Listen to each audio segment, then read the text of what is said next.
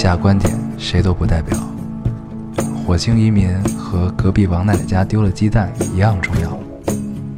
这里是 Loading 电台，我们只求在大家 Loading 的时候带来点无聊。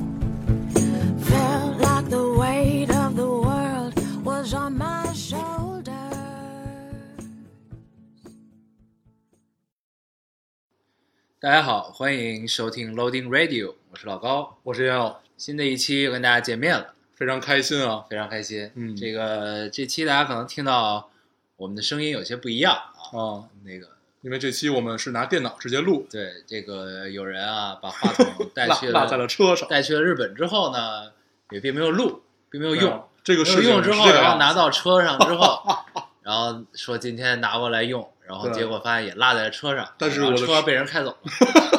这个，所以我们只我的车被小厨娘开走，只能将送念念去了。将就的用这个电脑来录了啊。对，那究竟是谁造成这原因？我相信已经不言而喻了，对不用直说了。这么跟你，说吧，结果我发现这期的效果比他妈的 比有比有话筒好，不是咱们完蛋。历来都是这个样子，就感觉没有话筒比有话筒好。嗯嗯对，但是我很少跳票，嗯，某人跳了一个月的票，就整整一个月四期，谁呀？我也不知道，好像我是连着跳了四期吗？对你是连哦，是是你啊，原来是你啊，不，我还是有自知之明，知道我在跳票。对但是我没有给大家承诺，我下一期一定会来。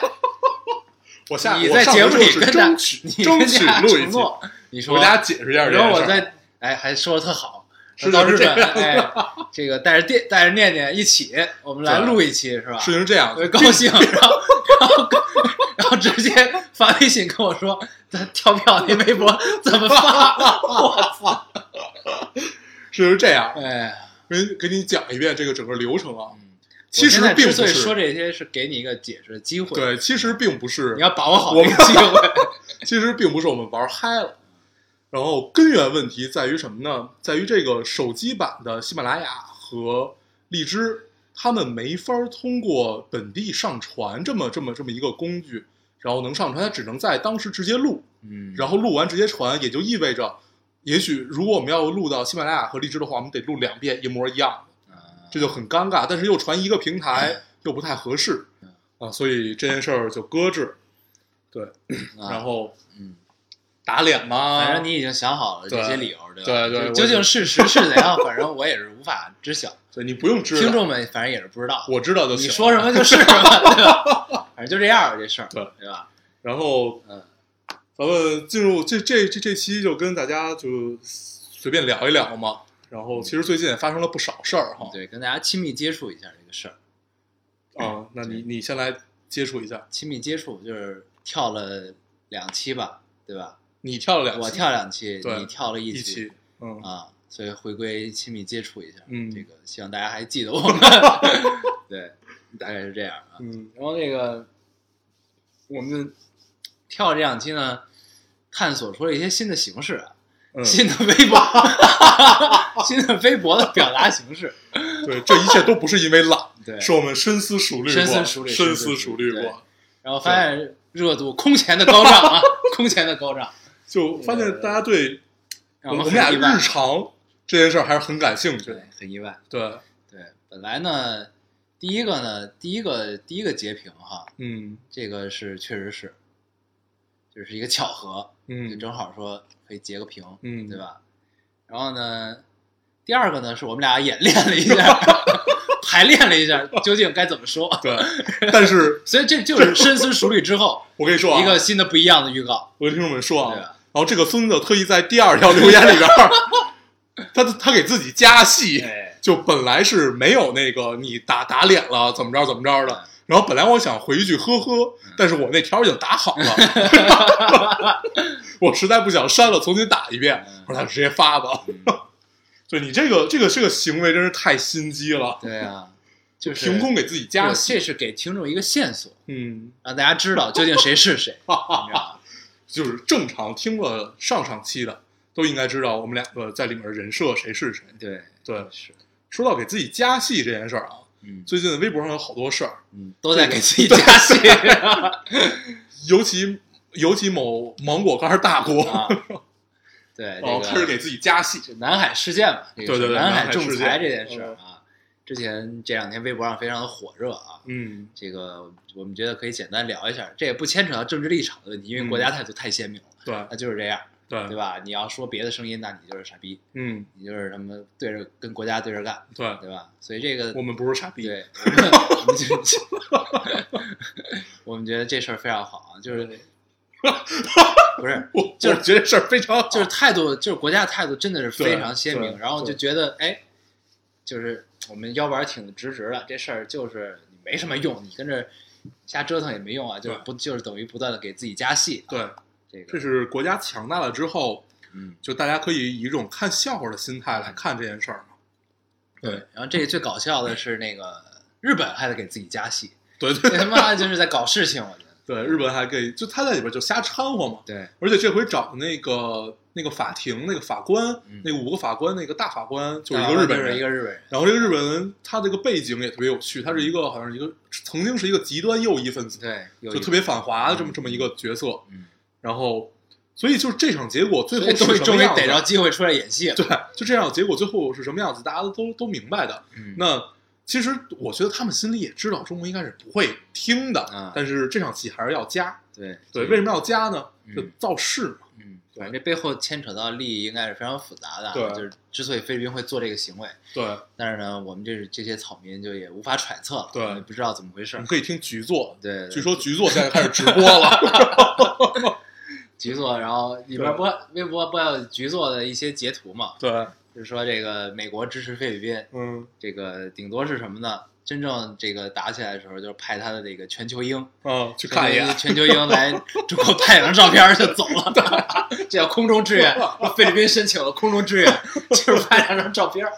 嗯然后当时他特别早以前说这个话，嗯，然后说呃被扒出来底底下一句写着“不信走着瞧”，局座说的“不信走着瞧反正南海事件，呃嗯，我们也没什么可聊的，就完全就按国家的立场走”，就完了嘛。对对对，就是，但是国家强大，你就会觉得这样这个事儿是件笑话。对，在搞事情，对，但是如果搁几百年，呃，搁搁一百多年前，可能就会就是还是很担忧，变对吧？成不平等条约了，就对对对对对对反正呢，就是呃这次事件还是很振奋人心的啊，看到之后。嗯然后比较搞笑的是，就是这个有一个段子嗯说，这个菲律宾申请了国际法庭海牙的仲裁，嗯，仲裁的结果出来之后，我看了，海牙是没有执行权利的，这个呃执、不这个法庭是没有执行权利的，这个结果要放到安理会去执行。对放到但是中联合国安理会，国呢，又是安理会的常任理事国之一，对拥有任何事情的一票否决权，对 所以这事儿就是一死循环。对他根本无法执行。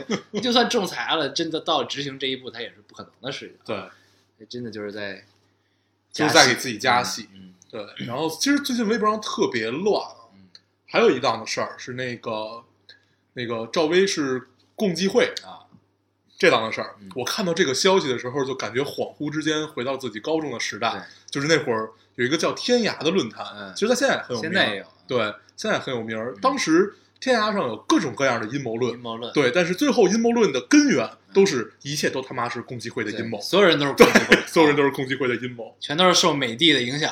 对，嗯，然后，咱们且不论共济会这个，因为它实在太神秘了，这个会一定存在。嗯它因为它太神秘，它没有出现在太多人眼前，嗯所以我们作为草民也不太知道这里边到底有什么事儿。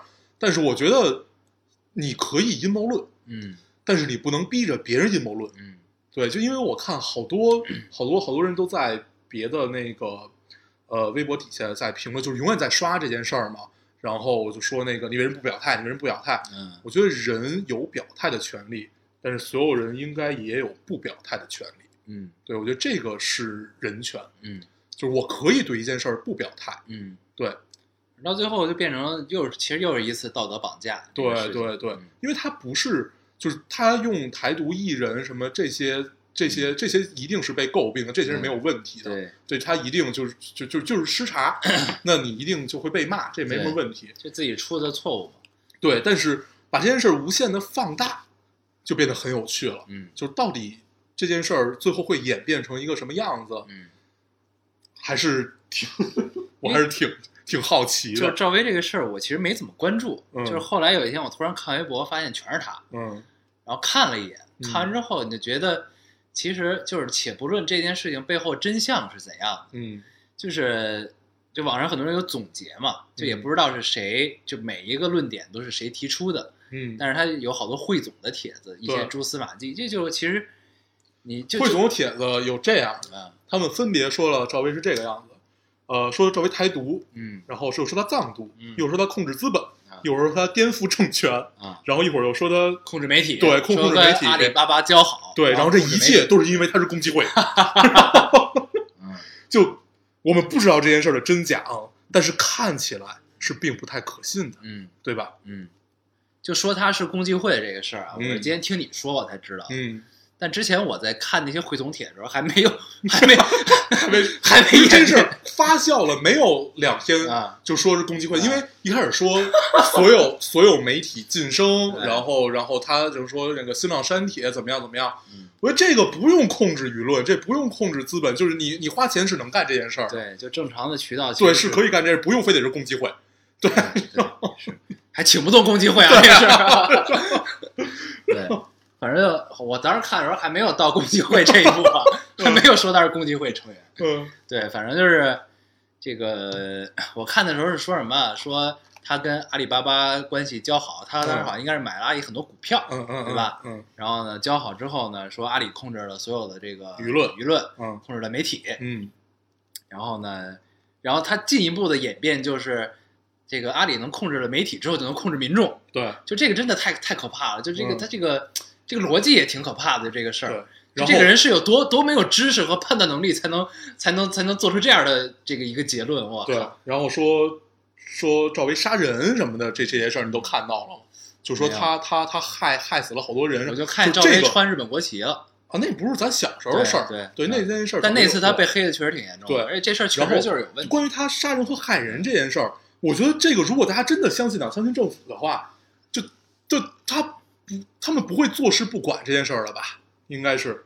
那那你最后其实这件事儿让大家觉得特别可怕嘛，就觉得好像自己都被控制了一样，嗯怎么样怎么样。但是我感觉我看到这件事儿的可怕是，呃，集体的盲从性，嗯，就是大家还是乌合之众的那种说法嘛？对，就乌合之众和狂热分子的那种感觉嘛。那个那个书里写的，对，然后 就你感觉所有人不知道事情的真假，就稍微有一点判断能力的人都觉得这件事儿是不是要再沉淀和发酵一下嗯再出来说，但是很多人是没有这样做的，嗯是直接把这些话就转到了其他的，或者就加上自己，就是一传十，十传百，传到百那的时候，肯定和一那是不一样的。嗯嗯，对我觉得真正可怕在于这儿，就大家好像已经丧失了一种独立思考的能力。对对但就是这个捕风捉影、断章取义嘛，对然后也没有人考据这个证据究竟是怎样的。对咱们且不论这件事情的是真相到底嗯是怎样的，就这个现象真的已经挺可怕的。对我觉得，因为我还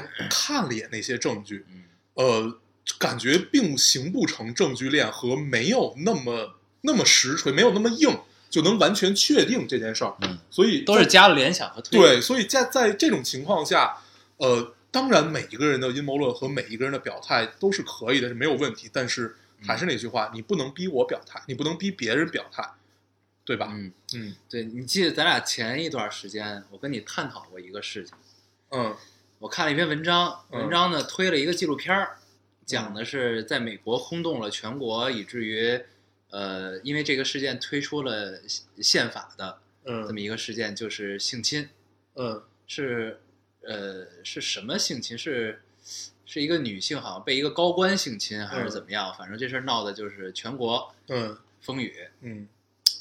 然后呢，这个一开始呢，大家都是支持姑娘的，就嗯支持被性侵的这这一方的，然后逐渐的发酵之后，然后变成了势均力敌，有支持这个被性侵者的，然后有支持这个呃所谓这个施暴的嗯。这这一方的，然后呢，然后到最后这个事情逐渐逐渐的演变演变演变之后，变成什么样？变成了没有人去在乎这件事情的真相到底是怎么样的。嗯没有人在乎这件事情。每个阵营、每个立场的人都在急于表达自己的观点，对，都在都在都表达表达自己观点的前提是假设了一个事实，嗯假设怎么样？那我的观点是嘎一二三列出来，说的这个铿锵有力。嗯这个逻辑性非常强，嗯但是它一切都是假设在一个前提下，嗯，另一方也是这样的，对，没有人在乎最后究竟真相是怎么样。对，但是其实往往当这些有争议的事情出来之后，我们应该做的是什么呢？我们是不是应该等一等，不要急于的表达我们的观点，不要基于一切假设下去表达我们的观点。对，而且不要这么快，不要这么快的就就感觉自己好像明了了一切的样子。嗯，所以到最后演变就是大家所有人忽略了用自己的观点代替了事实。对，所以这个其实就是所有到到最终就是变成了有争议，变成了一个全民讨论的一个事件之后，对对就最后演变其实都是这个结果，对，都变成了用自己的观点代替了事实的真相，其实还是挺可怕。所以就是什么叫判断能力，什么叫分辨是非的能力，嗯，就不是说我根据这些东西推理出了一个东西，这个是我有一个判断能力，不是这样。嗯，其实真正有判断能力，我觉得就是你要尊重事实本身。对，尊重事实本身之后，你的表态嗯才可以称为一个合理的表态。呃，之前给大家无数次的推荐过三本书啊，这三本书其实有点偏激，如果大家看了的话，就是也不要完全信就是书里的这些呃一切的观点，但是这些观点都是值得阅读的。然后在这这儿再给大家推荐一个美剧，啊、不应应该是英剧，叫《黑镜》。嗯，这个《黑镜》呃这这个美剧呃不是这个英剧特别，其实这个挺这个黑镜，这个美剧，这个英剧，对这个这个英剧其实还是挺负能量的啊。呃，它第一集就讲了关于一个呃一个人绑架了一个姑娘，然后要求首相英国的首相必须要和一头猪性交，不然就把这姑娘杀死。然后一开始民众还是一边倒的倾向于就是这怎么可能呢？怎么不不行？然后慢慢慢慢就演变成首先你得跟猪性交，对对，你就就等于绑架嘛。那最后首相没有办法，只能去做这件事儿。嗯然后，嗯、他每一章讲的是不同的故事，但是第一章其实就是讲了一个舆论的这整个压力嘛，嗯可以看一看，可以看一看。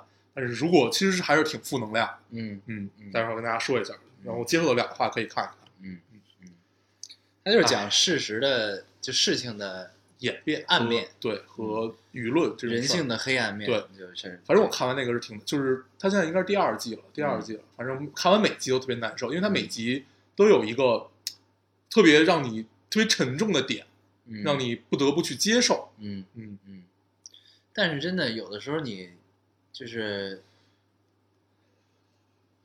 你只随着你的年龄的增长，你不断的去发现生活原本的样子哈，嗯。就是 因为其实就是这样，就是因为就尤其见到念念之后，嗯。念念逐渐长大，就是其实你越来越，刚刚我们还跟念念吃饭，嗯。对，刚吃完饭给他送走，然后就逐渐的这个你见到了这个小孩儿的生长环境啊，和你现在的生长环境，你是那么过来的，嗯，对？吧？就其实这个长大过程就是逐渐发现生活原本样子的过程，就是你在小的时候，你就是 大家会给你构建一个美美丽的世界，嗯就是不管是真是假也好，他嗯就愿意把生活中美好的一面展现给你看。对对，这其实往往这个时候呢，也是大家价值观和三观形成的一个阶段。对，这其实是一件好事儿，让你让大家有一个一切事情向好的这么一个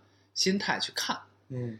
但是呢，你生活的逐渐的长大，然后你就是会发现，你生活其实跟你原来理解的样子可能是不太一样的，它是有 一些好的地方对，有好的地方，这些这些好的地方是存在的，你一直都在看到它，然后你也不断接收它关于它的信息，但偶尔你也会接收到一些不好的、灰色的也好，这个阴暗面的也好，这些东西。但是这个东西就是客观存在的嘛，所以这个时候就是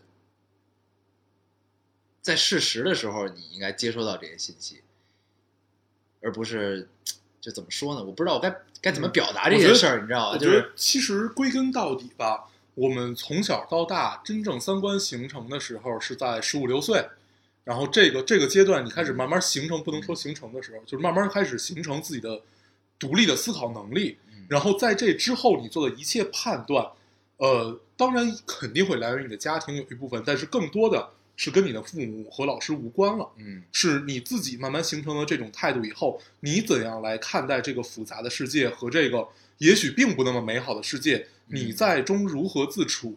我觉得这个是人慢慢成长会走向不同道路的原因。有人就去杀人了，嗯，都同样成长环境下，有人去杀人了，有人就去保护人了，对，这是就完全不一样了嘛。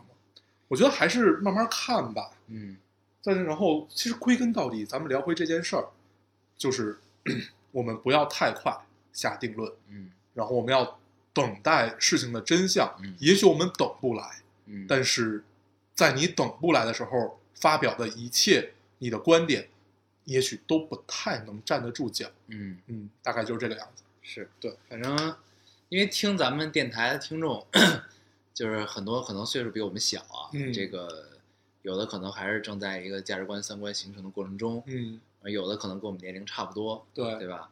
反正聊了这么多，就还是希望，希望这个大家在发现生活原本样子的过程中，能更多的获得快乐吧。嗯，这样其实还是比较好的。对。其实我想聊这件事儿，归根到底，就刚才我们俩还聊，就说为什么要聊这件事儿。然后其实归根到底就是想，呃，跟大家分享一个不成熟的小建议，就就是你有表态的权利，你也有不表态的权利，嗯但是你不能逼着别人表态。对，对还有就是别用自己的观点代替事实真相。对，嗯嗯，行吧，这个是，其实聊这话题之前啊，我们特别尴尬，对我们这个也不想聊，因为网络暴力这个聊了无数次，对，然后盲从这种事儿，其实聊了很多了啊，嗯就不想再聊了。但是正好就是这个，因为最近最近又发生了一些很多这种事情，就是一片乱象中，嗯，嗯，反正还是聊一下。因为本来呢，这个我们预告里说的，我们是啊要聊电影的，这个结果 没看成。对，今天实在是对就没有一个特别合适的时间能去看这个电影，对，对，就没看成，所以嗯只能跟大家再聊一聊这个事情啊。对这个，那这反正这事儿咱就聊到这儿吧，就聊到这儿也吧。觉别聊了。得再再再多的话，就不知道再聊出什么来。嗯那咱们还是聊个电影吧。那天我给你推荐一个嗯电影叫《树大招风》，嗯你，还没看是吧没？看，我特别，其实有有各个渠道都在给我推荐这个电影。对吧？然后呢，当我真正有时间能静下心来，认真的可以看一部电影的时候，我发现 B 站上已经没有这个资源了。然后呢，对，然后当时什么网盘啊、乱七八糟这些东西，就是又特别麻烦，特别我复杂对我当时那个电脑也看不了，嗯所以就又搁置了，嗯就我一直没看这电影。嗯，对，那我大概跟大家聊一下吧。嗯，可以跟大家聊一下。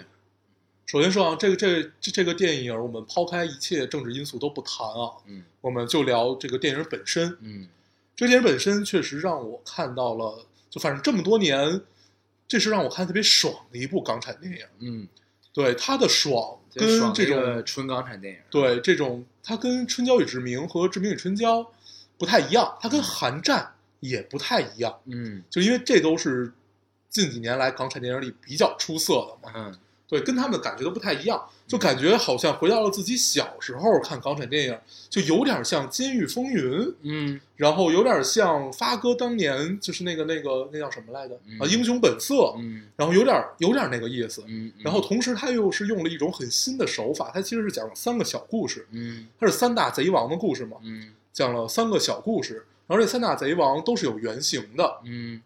啊，然后他们挑的演员也特别合适，嗯，分别是呃，大家一定知道，就是绑架过这个也是最出名的，绑架过李嘉诚儿子的这个、嗯。叫他原名好像张张子豪还是张继豪，嗯。我记得小时候看过一个电视剧叫《插翅难逃》，嗯也也是他为原型，然后陈小春来饰演这个特别荒诞的角色。他其实你想，他把把人绑了之后，直接去人家里要钱，嗯。然后警察来了，他也不管不顾，啊，就这样的一个角色，就是就是很疯癫的这么一个角色嘛。但这个设置啊，其实是香港导演最擅长的这种设置，对，就是流氓、地痞、绑匪、嗯嗯。黑社会，嗯，对吧？就一般这种这种对。片子，其实就是得香港人拍。对。然后还有包括另外一寒战这个是对《寒战》，《寒战二》，哎呦，特特别想看。太遗憾了，但是但是这最但是还没近最时间看。近院线的电影一部没看，啊！我也是，全他妈落就下。就回来这周也巨忙，也没看院线这三部嘛。咱咱们先聊完这电影啊，嗯聊完这电影，然后这是一个贼王，还有一个贼王叫叶继呃要叶国欢在剧里，嗯，这个是挑的任贤齐演的，他这个角色也很有趣啊。他这个角色是他一开始是悍匪，就是号称是香港第一个拿着 AK 四十七跟香呃跟香港警察火并的啊，这么一个人，而且他使枪的手法也很有趣，就是真的是悍匪的手法嗯。他为了让这个不瞄准，对，嗯为了枪不跳，他是顶在肚子上，嗯然后一手扣扳机，一手是压着枪，啊，这样打。就在他想想这个动作就特别帅。嗯 然后这样的一个人，后来他发现这个走私比这个抢劫来钱更快嗯，他就他就到了内地，就变成了一个很谄媚官员的这么一个角色。嗯然后在他最后忍不了要回去重新当贼王的时候，嗯就被杀了。就是这种呃，马上要开出的花儿突然之间陨落的状态。嗯然后还有一个我觉得最出彩的啊，最出彩的是林家栋这个角色。林家栋这个角色也是在这个他的原型是在香港闹市区，嗯他和两个同伙，然后直接枪杀了四名便衣还是五名便衣，然后就跑了。然后他在最后法庭上也说我不是这个人，怎么样怎么样的，就是他一生都很小心，然后换过不同的角色，怎么样？林家栋就演一个特别阴郁、特别阴狠的这么一个角色，在他最后决定放他的好兄弟一马的时候，他好兄弟把他出卖了。啊对，反正就是这样的整个的一个，它是三个小故事，然后三个小故事是找了三个导演，三个香港新生导演去拍，嗯然后通过剪辑把他们联系到一起，剪辑的非常非常好，真的是非常好，就真的看到当年。呃，港产电影那种凌厉范儿和探讨人性的那种感觉，嗯然后最后他把三大贼王联系到一起的时候，也是用了一个非常巧妙的小技巧，然后一个长镜头表现的真是棒极了。嗯嗯，大家有空的话，真的可以去搜一搜这个资源看一看。嗯嗯嗯然后这个这个片子一定不会上映，一定是不会上映的。如果有机会啊，有机会的话可以去看一看。嗯，然后，嗯，看完之后也可以给我们做一些反馈，对不对？说的好认真，对吧？因为这反馈，对，因为这个电影真的，反正我当时，因为当时我是一宿没睡，嗯然后特别想看一个电影睡觉，然后看完电影就更睡不着了，嗯我那一天都没睡，有些激动哈。对，就真的特别爽。是关于这个电影的侧面的一些消息啊，我也听到过。因为这个监制杜琪峰嘛，对，对吧？这 这个能看出来，杜导是真的监制了。啊，杜琪峰是监制，然后呢，恰逢银河映像二十周年，对。银河映像二十周年，嗯，但是它呢，银银河映像二十周年纪念影片叫做《三人行》，三人行，嗯，对这片子呢，就是口碑啊各方面好像这个稍微差点意思啊，嗯，所以看了吗？没看。嗯。我就是院线电影一部没看。嘛。啊，对，然后呢，这个所以就有好多好多这个影评啊，评论的这个导向是什么呢？说树大招风才是真正银河银银河映像二十周年的纪念影对，片，真的是，就真的能看到，就是在在你开始关注电影的时候，看到港产电影那个范儿。嗯然后其实老港产电影，我抛开武侠不谈啊，嗯抛开武侠不谈，大家可以去看一看什么《监狱风云》啊，《英雄本色》啊，就这样的老的港产电影，尤其《监狱风云》嗯。真的非常好。但是老的港产电影啊，我最近也在想，因为有时候晚上会 搜罗一些港产电影，就是那会儿的《笑傲江湖》、黄飞鸿，嗯包括周星驰那些系列现代的老的香港电影啊，就是其实你按技术来说，当年的技术，然后当年的美术置景的水平各方面，其实都没有现在好。当然差远了。对啊，都没有现在好。现在看起来特别粗制滥造。嗯差的很多，但是但是你你在那个语境下，你去看那个电影，你不觉得它差？嗯，包括你在现在看，对你现在看你也不觉得差差，对，嗯，这是一个特别奇妙的体验啊。对，很有意思。然后你包括你同样同样同一个导演，不同时期作品你去对比，也是这种感觉。你就徐克是最最典型的一个例子，嗯徐老怪对吧？嗯这个他之前拍的《笑傲江湖》嗯《蜀山传》嗯黄飞鸿》第一部，嗯对吧？这些东西，你再跟后边的《龙门飞甲》《嗯，剑龙卸甲》那金龙甲不是他的，不是不是剑剑剑不是那谁的？那个《龙门飞甲》嗯，呃，狄仁杰那个系列，还有那个那叫什么来着？就是完全不一样林海雪原啊嗯，那个那叫什么来着？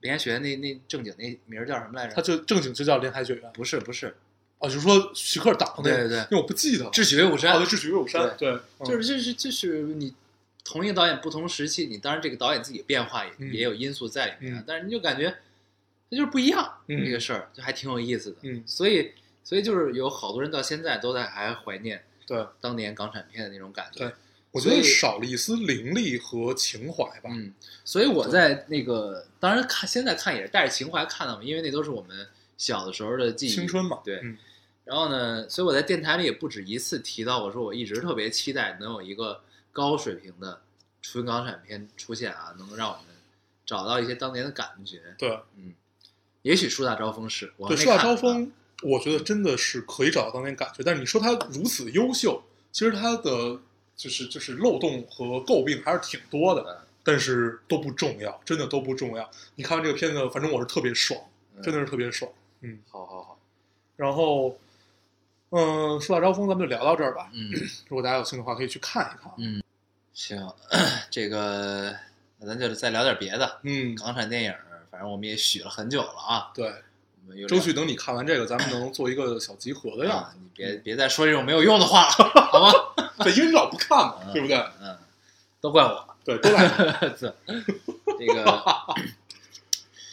因为最近一直没有时间看很多，就是看很多就是大家推荐的电影，因为我一直觉得一一个好的电影啊，你必须得是一个人的状态特别好，时间很对的时候，你可以认真去看。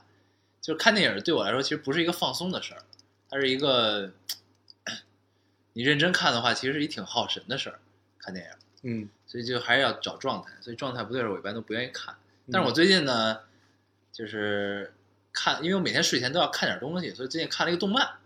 之前呢，这个在在电台里应该是说过说过吧？甲铁城的卡巴内瑞，对，甲铁城卡巴内瑞，特别绕口。对，它是今年四月份推出的一个新番。嗯它呢跟以往的这个动画不太一样，嗯不太一样在哪儿？以前动画都是先有漫画，嗯有漫画之后转动漫，嗯，然后出剧场什么的。对，对对对，然后呢，这个是直接没有动没有漫画，嗯直接出动漫，嗯就等于是原创动漫，嗯原原创动画，对原创对原创动画嗯这么一个形式。然后呢，它刚出刚推出的时候，因为国内有正版版权，然后 B 站有，乐视有，反正哪儿都有，都是高清的。对，都高清的。然后呢，它第一波是更了两集，嗯。然后看了一下之后，长得就整个这个感官啊，看看下来之后，长得特别像一个新的要火的这个样子。对，嗯嗯。然后后来呢，因为里边有好多血腥暴力的镜头被下架了，嗯下架了一段时间，后来又回来了，嗯回来之后就和谐了。嗯，和谐它也不是说把血变成蓝蓝蓝色，不是它没有没有减，它只是模糊化了。哦，就比如说这一把剑从你心脏刺穿，然后它背后刺穿那块是模糊的嗯那样的，对，就反正就和谐了一下。然后呢，它打码是吗？对对，就是糊上了。嗯对，然后它这个第第一季是十二集，十二集，反正我看完之后，我突然觉得他长得又不太像火的 火的这个新番了啊，嗯，就是他有一个就跟美剧头两集那种是吧？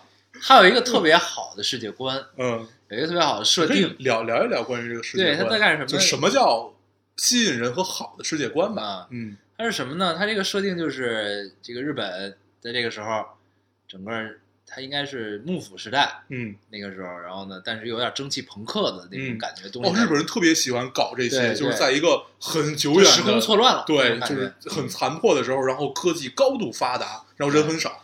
对，它也不是科技高度发达，它就是它有点这是工业革命那个时期那个状态啊。最早看这个是从《吸血鬼猎人 D》，嗯，从那个里边感觉到，就日本人玩这套玩的真是太天野喜太棒了。孝大神，对，嗯你接着说，啊，这整个世界观，然后呢，它就是整个日本变成了由铁路相连的一个一个的驿站，每个城市变成驿站，嗯。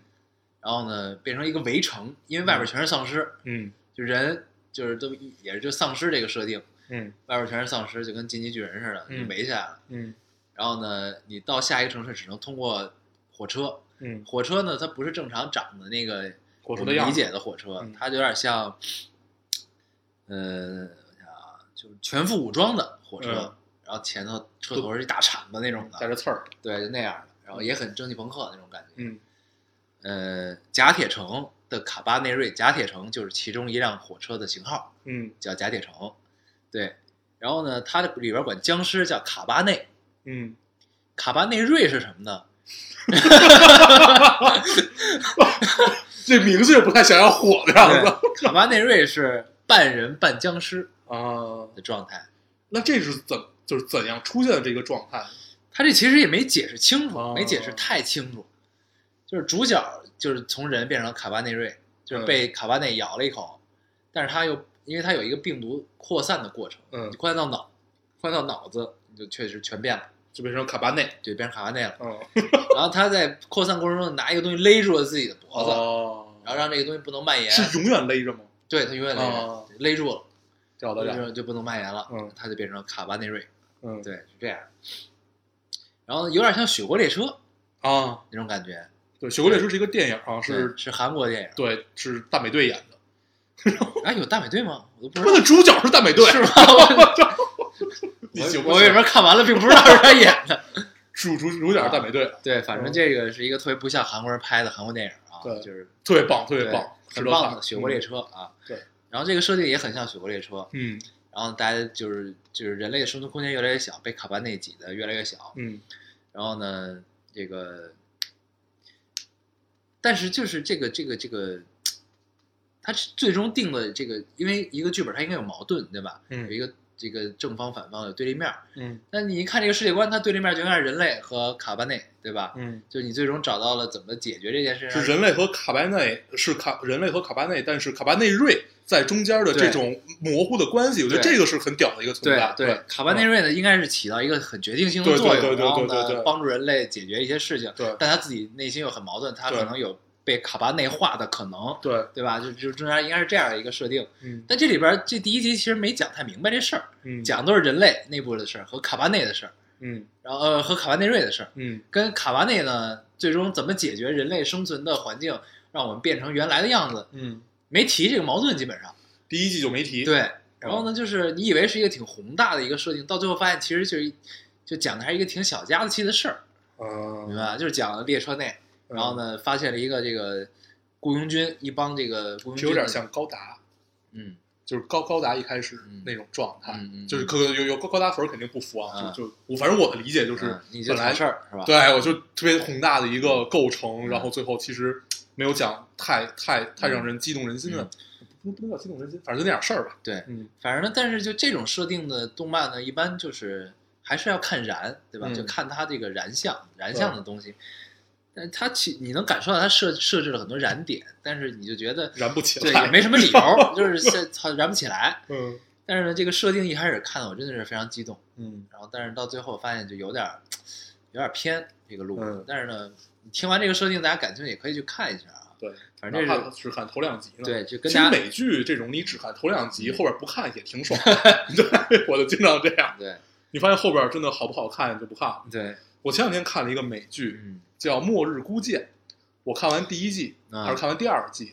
反正我我现在我跟你聊过这个，我特别早以前也看了这个，因为它第一季特别特别早以前。对第一季就巨早，对，对然后最近刚出的第二季。对嗯呃，真的很棒。第一季就整个状态，一切都讲得非常非常对。然后第二季就开始变味儿，第二季就没有末日孤舰这个范儿。啊，对末日孤舰就是什么？全世界就人类基本上被病毒侵蚀，要灭亡了。对然后呢，这个外边有一艘航行的那个战舰，对这个因为一直在海上嘛，也没有病毒传播的来源，然后他们就躲过了人类这个病毒灭亡的这一这一劫。这艘船是肩负着去找解药的这么这么一个使命的。对对，然后他们出去之后找啊找，然后最后回来发现他妈的什么都没了，嗯，然后只能是孤独的航行，然后寻找人类最后一丝希望，然后在船上继续地寻找破解这个病毒的方法。，对，我觉得这是这部剧到拍到第二季、第三季就是太想赚钱了。嗯其实这部剧一季一季就够了，嗯一季就把这点事儿讲完，然后就孤独的航行，像《三体》一样嘛，嗯有一艘船永远孤独的航航行在外太空，嗯就是这样的一个状态。我觉得这是留白留的最好的地方。嗯嗯，不知道，反正归根到底吧，很多剧和很多动漫都是让你前几集特别感兴趣，然后嗯之后就一点一点消磨你这个态度。但是有一个不是，嗯，有一个到现在我都特别爱看，嗯。然后看到哪都觉得特别燃。摩登家庭嘛不，是不是是 无耻之徒啊，我那个。我是我我好多次提到这部剧啊，嗯就是未成年还是不要看。了。对，但是这部剧真的太这这反正这人价值观都不太 对，对他也其实价值观也不是算错，人就是及时行乐嘛。对我啊。每每每每回看这部剧，作为一个特别享受的过程，就是丫们都这个操性了，还这么努力的活着，我一定要好好活着。也是变相励志啊。对，就特别特别好看。对，就他们真的是永远自己在作死，嗯，永远作死的这么一个状态。这片子其实应该改个名叫《破罐破摔》，对啊？嗯行吧，嗯然后咱们这期都聊什么了？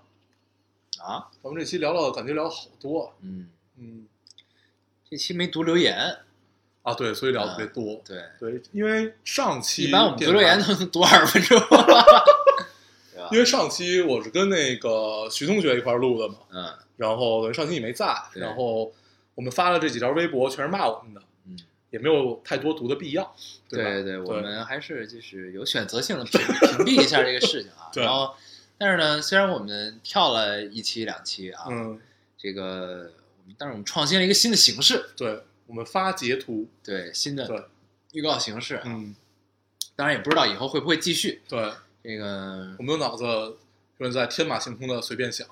对，对，好吧，那这期就不再试图总结一些什么了啊，嗯反正这期这期咱们其实三观还算挺正，是是，嗯，咱们三观一直都很正咱们，一直是一个有对社会社会责责任感，的感对社会责任感。对，但是我觉得还是就是咱们还是本来这期其实不想变成这样的，对这期真的想聊一下我们特别想看的这几部院线电影。啊，就这三部院线电影就是这真的是永远永远是我的心结，就从魔兽开始，就从魔兽那会儿开始，你就看不上，我就想看院线的这些电影，我就看不上。对，但是呢，有一个期待，我希望这个一切都是守恒的啊。嗯有一个期待就是这个自杀小队哦 X，这个大陆翻译叫 X 特遣队啊。对这个之前说是有望引进，到现在可能又有点悬了。看样子是有点悬，对，嗯但是就是我希望到这个片子如果能在内地上映的时候，我可以有有时间有机会去看院线电影。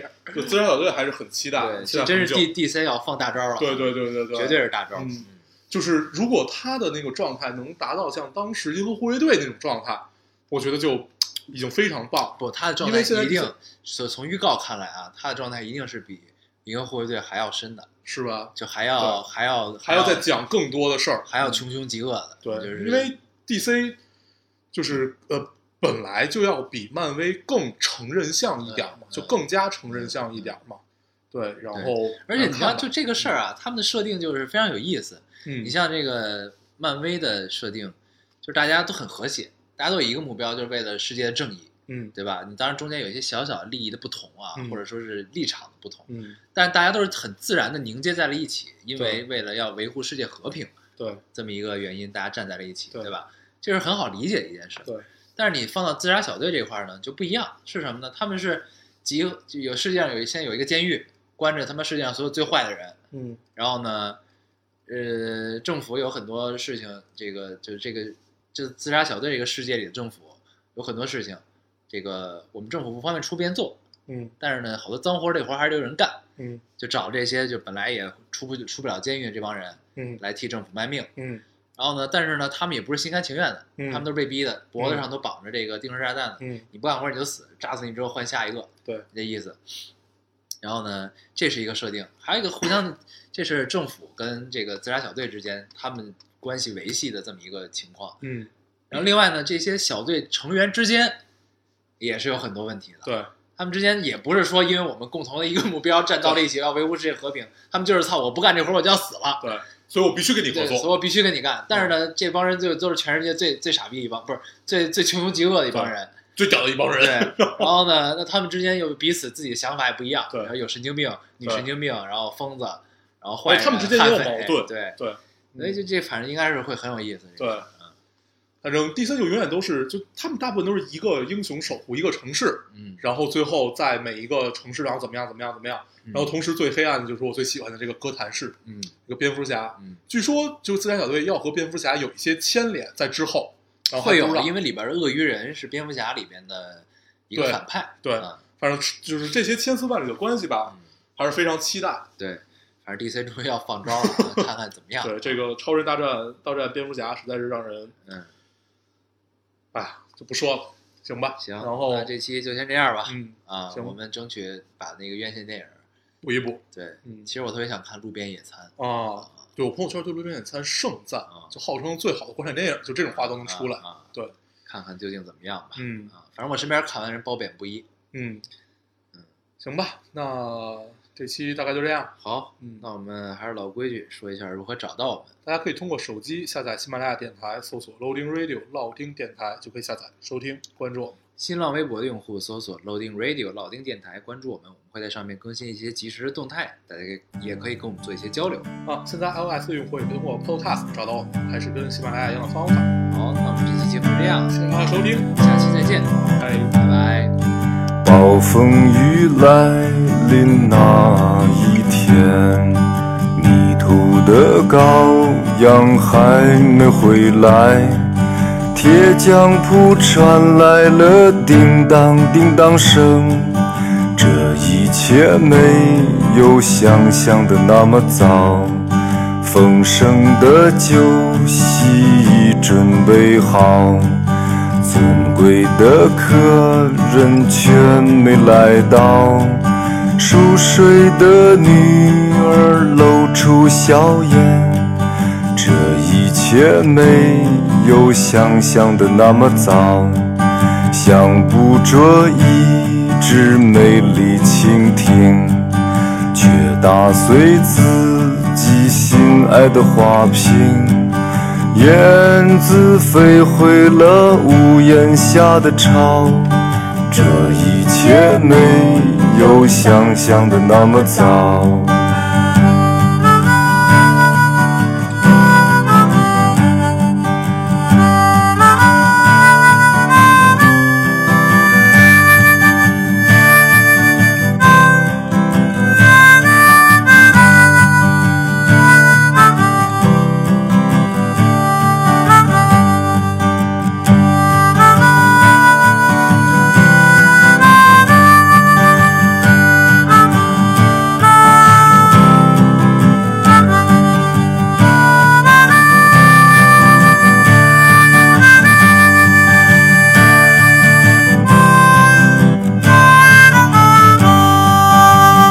天都要精心的灌溉，兰花却一天天的垂败。清风送来了杏花香，这一切没有想象的那么糟。要爬上山顶去看风景。可走到山要叫一起跑，停下来在溪边喝一口水。这一切没有想象的那么糟，被刽子手砍下了人头，魂魄还能留恋最后九秒。